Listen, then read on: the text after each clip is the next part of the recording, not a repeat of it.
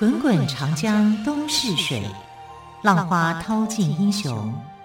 是非成败转头空。古今多少事，都付笑谈中。陪你说历史，汪培制作主持。欢迎朋友们收听今天的《陪你说历史》节目，我是汪培。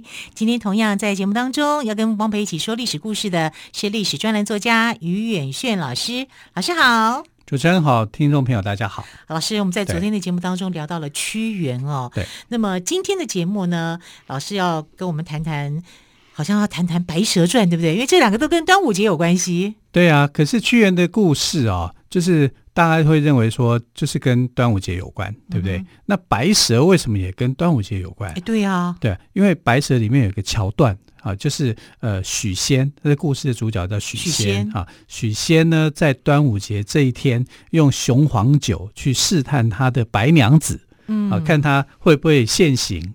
就那天端午节嘛，五月五号嘛，啊，就给他喝了雄黄酒以后呢，因为蛇最怕雄黄啊，吃了以后就会现形。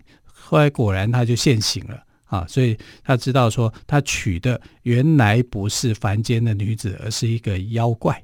啊，是一个蛇精。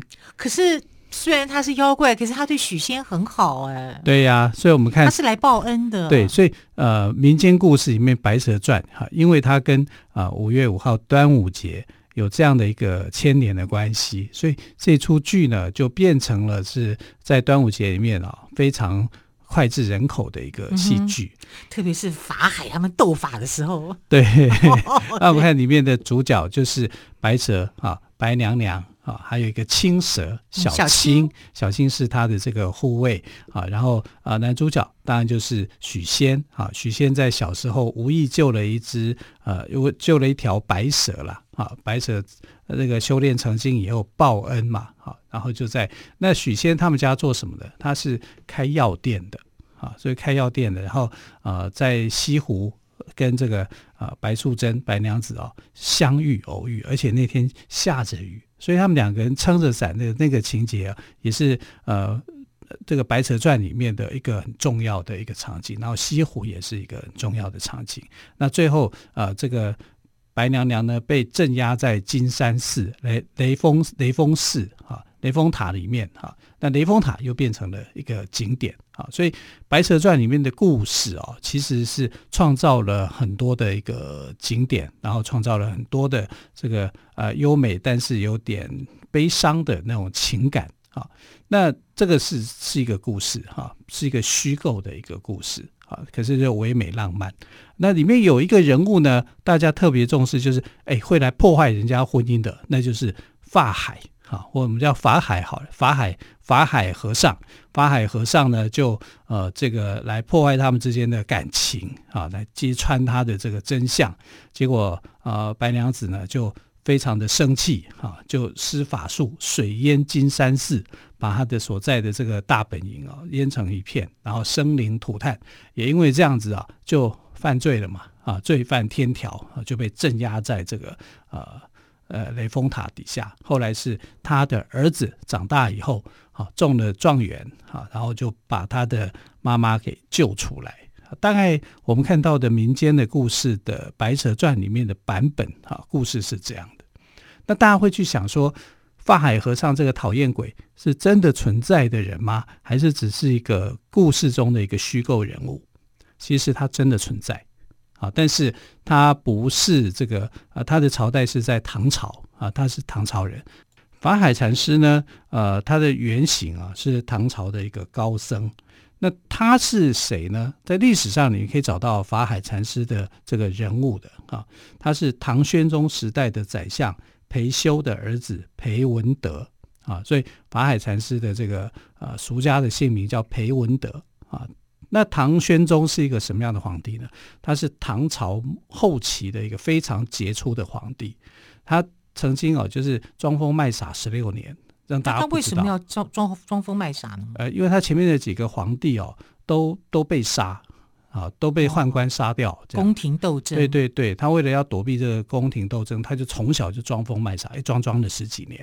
所以他躲躲过了很多的这个杀身之祸。对，没错。然后后来太监为了要这个啊、呃，想说这个皇帝最傻，这个这个王啊，因为他是呃后来称王没有称帝嘛，哈、啊，就是皇子只能称王而已。他看到说这个这个呆呆的笨笨的，拿来当傀儡，对不对？对，哎，就没有想到说，哎，这个太监的如意算盘打错了，他是装的。啊，后来当了皇帝以后就非常非常的英明啊，所以啊，他有小太宗之称啊。唐玄宗有小太宗的称号。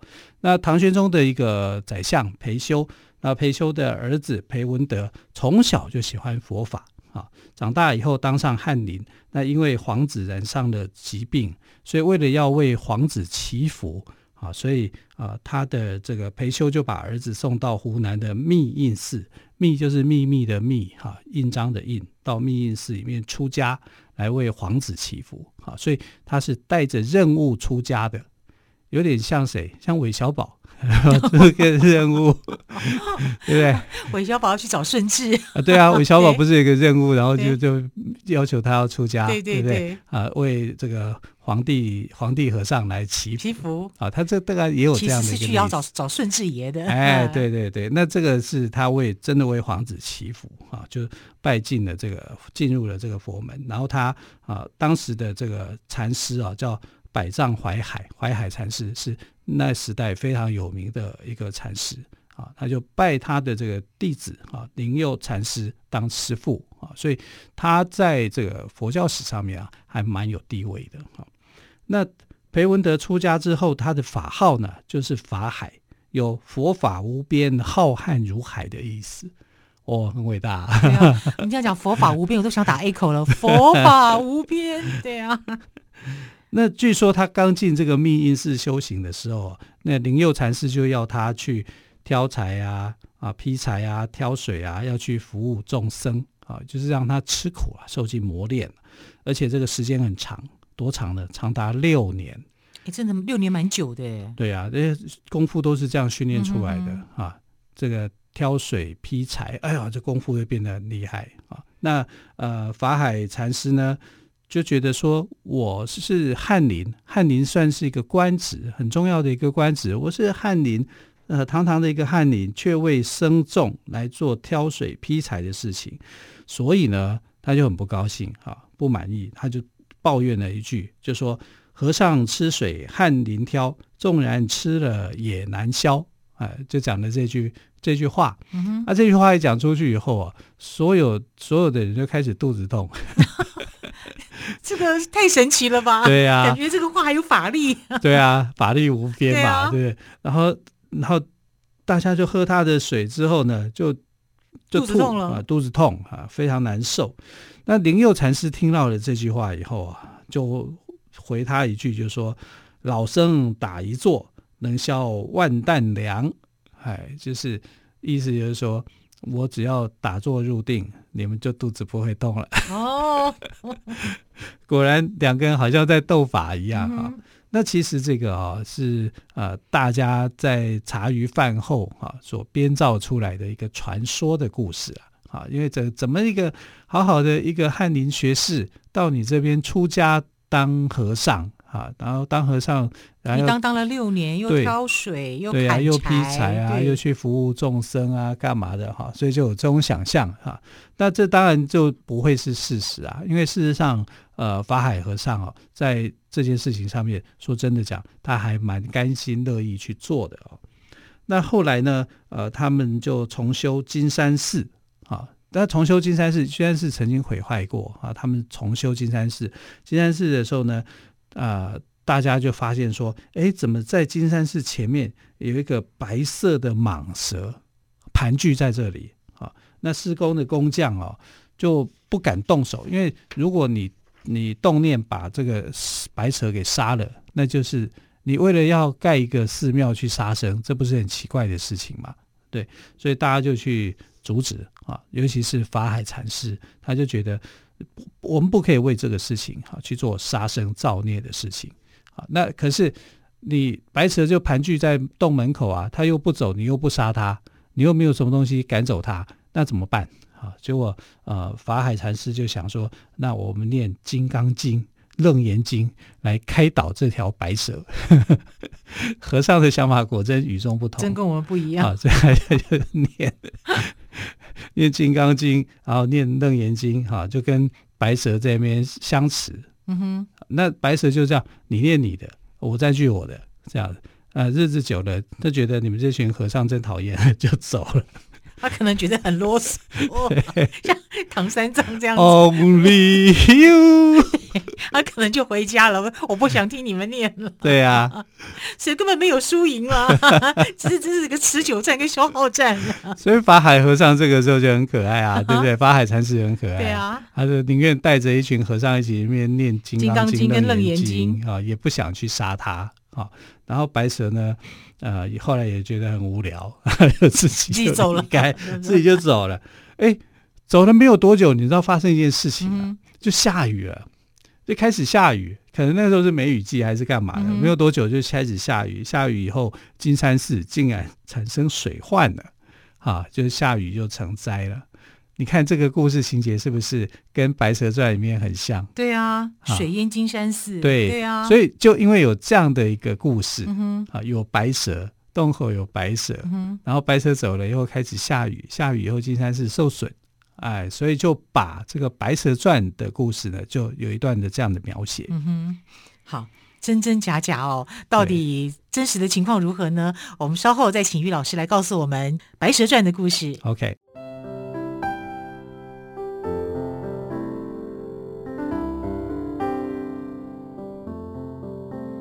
听见台北的声音，拥有颗热情的心，有爱与梦想的电台，台北广播 FM 九三点一。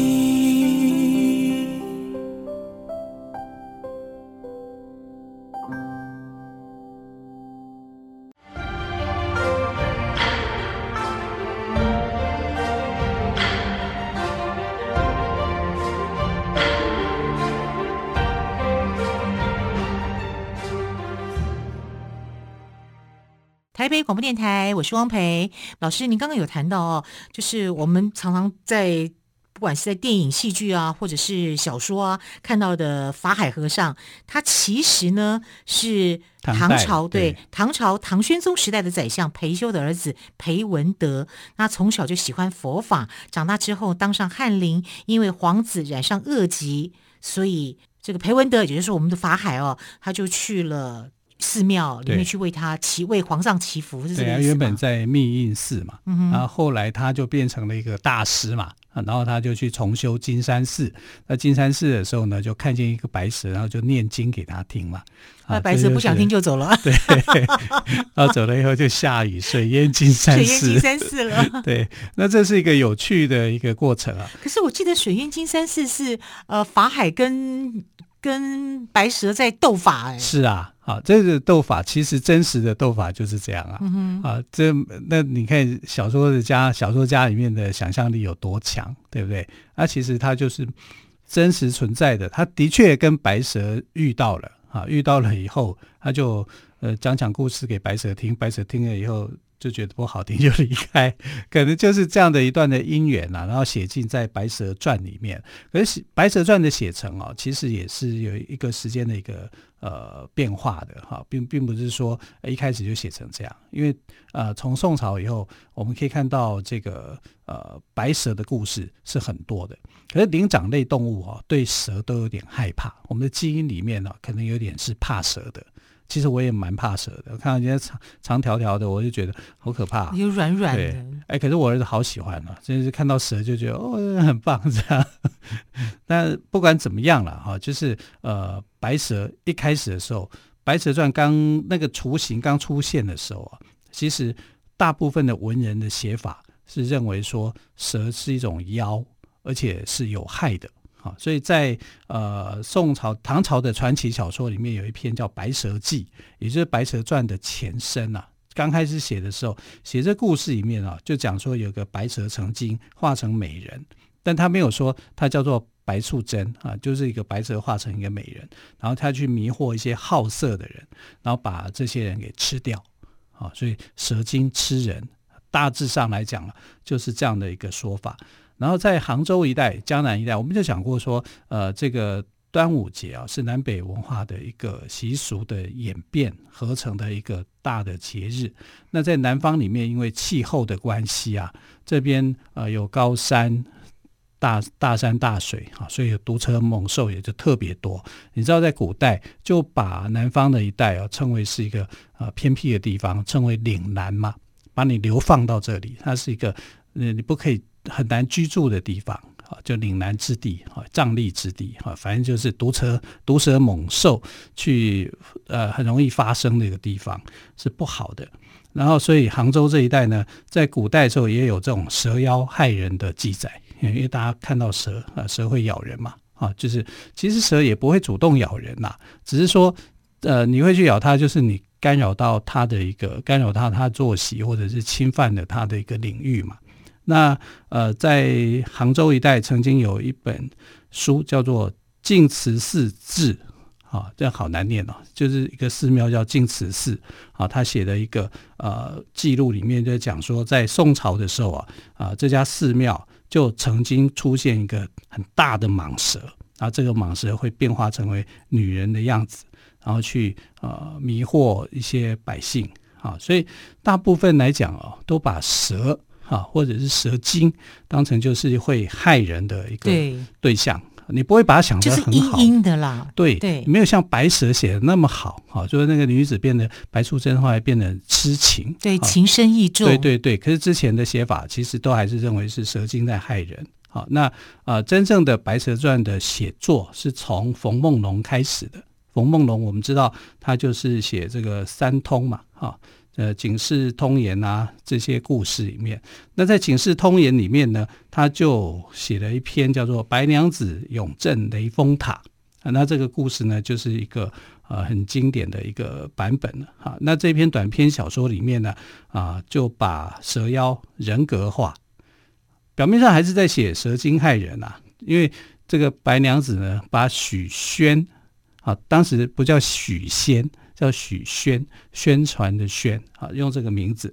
但许宣呢，呃，他在药行这个工作啊，他被白娘子害得差不多，每次都被害，每次都很倒霉啊。他是一个倒霉人物的一个形象出现的啊。然后呃，所以这个作品里面呢，还是强调就是说，人不可以好色啊，你必须要端正，要不然你就会被蛇精所害。所以其实我们看到大部分蛇精扮演的就是一个。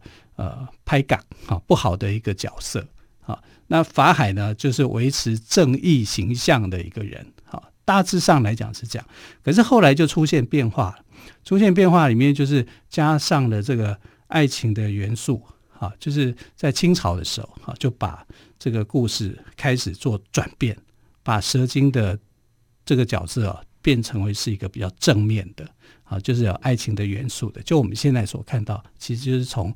清朝所传下来的这个啊、雷峰塔传奇里面所变化出来的白蛇的模样啊，不然在明朝冯梦龙的时代啊，冯梦龙时代这个白蛇还是一个喜欢捉弄人啊、喜欢作怪的一个人物啊。白娘子呢，从清代的时候呢，变成是一个好的角色啊，然后法海反而变成是一个坏蛋的。他本来从一个维持正义的正义形象的人，啊，变成了破坏啊许仙跟白娘子婚姻的一个罪魁祸首，啊，所以后来才有这个水呃水淹金山寺的一个情节。然后许宣这个名字也被改成为叫许仙，啊，所以我们看到的这个故事从清朝以后啊发展出来的。然后许呃法海呢这个角色也很好玩，历史上的真实法海是一个大和尚。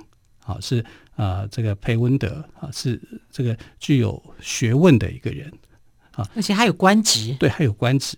可是，在戏剧里面的这个大和尚啊，虽然他法力高强，可是呃，因为有很多人就开始讨厌法海了，觉得你怎么可以这么样无情无义？对啊，就破坏人家婚姻干嘛？对呀，对啊，他也没做不对不起别人的事。对，所以就很多戏剧的写法又不一样，因为戏剧是一种创造嘛，虚构的嘛，哈，所以法海里面呢，曾经有有人就创造说小青这个小青这个角色，把法海整得死去活来了。所以，就部分的人来讲，会大快人心，对，对不对？对 不过，我想说，哈，其实不同的时代就有不同的《白蛇传》，法海的角色呢也随之而变。但是，我想听众朋友，我们可以一起来了解啊，在正史里的金山法海禅师，他为人间世道苦难众生发愿，刻苦修行，亲切传法，这一段的过程呢，是值得我们尊敬的哦。说得好，好，非常谢谢岳迅老师接受我们的访问喽，谢谢，亲爱的朋友，明天见，拜拜。